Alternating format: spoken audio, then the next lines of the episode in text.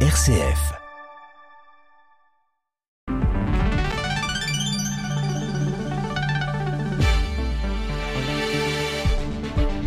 Et bonjour Pierruc, bonjour à toutes et à tous. Oui, pour cette actualité ici en région lyonnaise, évidemment.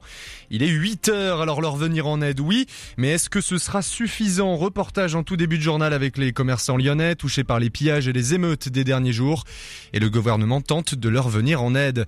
Avant de s'intéresser à un règlement, oui, celui du règlement local de publicité qui est donc officiellement entré en vigueur dans la métropole de Lyon. C'était le 4 juillet.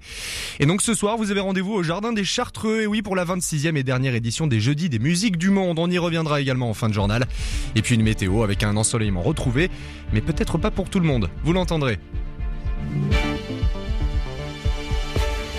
RCF Lyon, le journal Johan Fraisse. Et donc jour d'après pour les commerçants, près d'une semaine après les violences urbaines marquées notamment par des pillages en centre-ville de Lyon, l'heure est au constat des dégâts pour les petits commerçants. Le gouvernement a annoncé une série de mesures hein, pour venir en aide à ces commerçants en détresse. Prolongation des soldes jusqu'au 1er août, ouverture le dimanche ou encore annulation des charges fiscales et sociales. Alors ces annonces sont-elles utiles pour des commerçants traumatisés? Capucine Diaz est allée tendre son micro à Lyon, dans le deuxième arrondissement. Malgré ces coups de pouce, le traumatisme vécu par les commerçants dans la nuit de vendredi à samedi reste encore fort. José Guimarès est responsable d'un magasin de prêt-à-porter dans la rue de la Charité. Je me suis rendu sur place et j'ai constaté les faits où des individus sont entrés dans ma boutique et m'ont volé pas mal de marchandises. Ma porte était pas en sécurité totalement après ces, ces dégâts. J'ai dû euh, attendre lundi et en trois jours j'ai dormi dans le magasin pour regarder euh, en sécurité ma boutique. Après avoir détruit le bureau de tabac voisin, les casseurs se sont attaqués au laboratoire de photographie de Florence Corot. Elle aussi est encore secouée par les récents événements. On était avec au milieu des débris de verre, on était sous le choc et en fait euh, on s'est fait un petit peu attraper par des personnes qui voulaient quand même qu'on ouvre, mais on était en incapacité totale et émotionnellement et matériellement de recevoir la clientèle. Face à cette situation critique, la ville de Lyon a annoncé une aide exceptionnelle de 500 000 euros pour pallier la dégradation de ses commerces.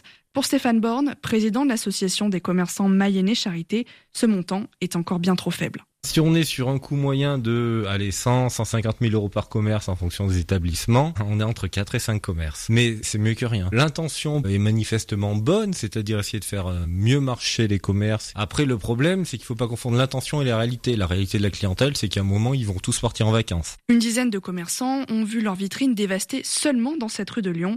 Une grande partie d'entre eux nous verront pas dimanche. Et cette aide exceptionnelle de la mairie de Lyon consiste également à abonder à hauteur de 300 000 euros hein, un fonds de dotation lancé par la région.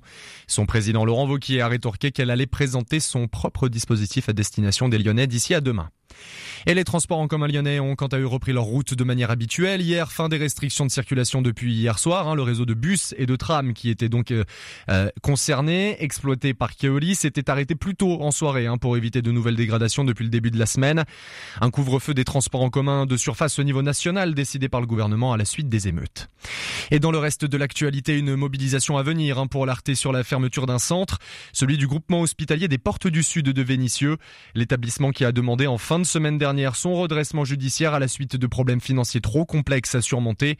Les syndicats appellent à se mobiliser devant l'Agence régionale de santé pour dénoncer, selon eux, une santé qui n'a pas vocation à être rentable et demandent des réponses à la direction hein, pour l'avenir du site et de ses salariés.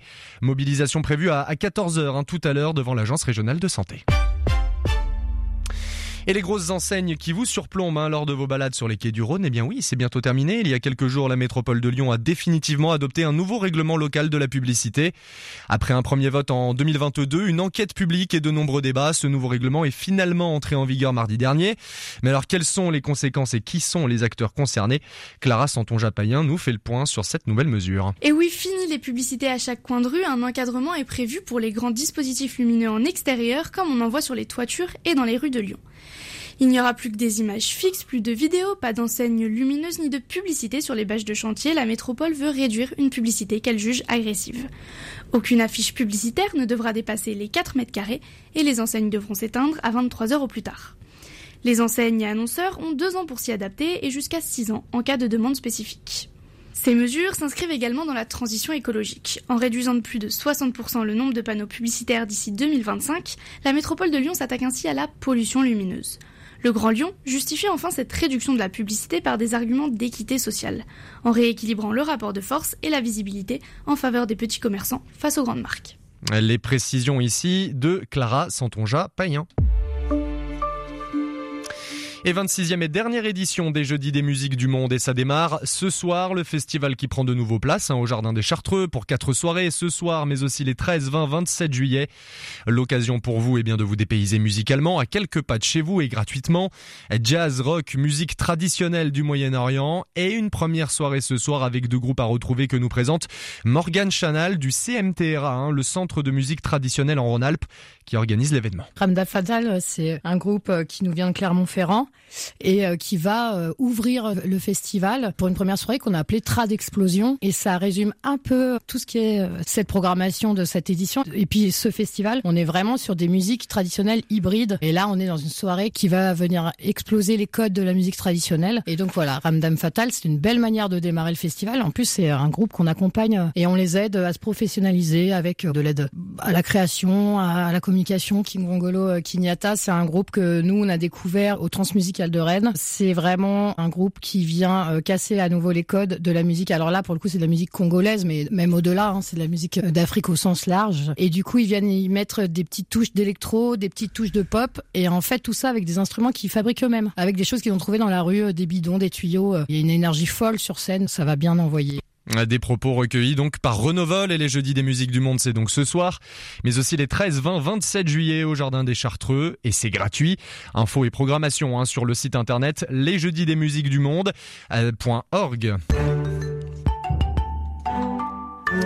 Et c'est une journée où le soleil devrait être au rendez-vous après les orages et les quelques averses hier soir. Place à l'ensoleillement, hormis pour la bande ouest du Rhône qui devrait connaître encore quelques épisodes pluvieux, hein, d'après Météo France dans l'après-midi.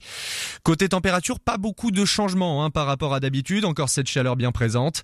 18 degrés au plus bas pour Brucieux, Courzieux, Saint-Laurent-de-Chamousset, 19 ensuite euh, pour Fézin, Villefontaine, Lantigny et Beaujeu, 20 degrés pour Lyon et la Tour du Pin.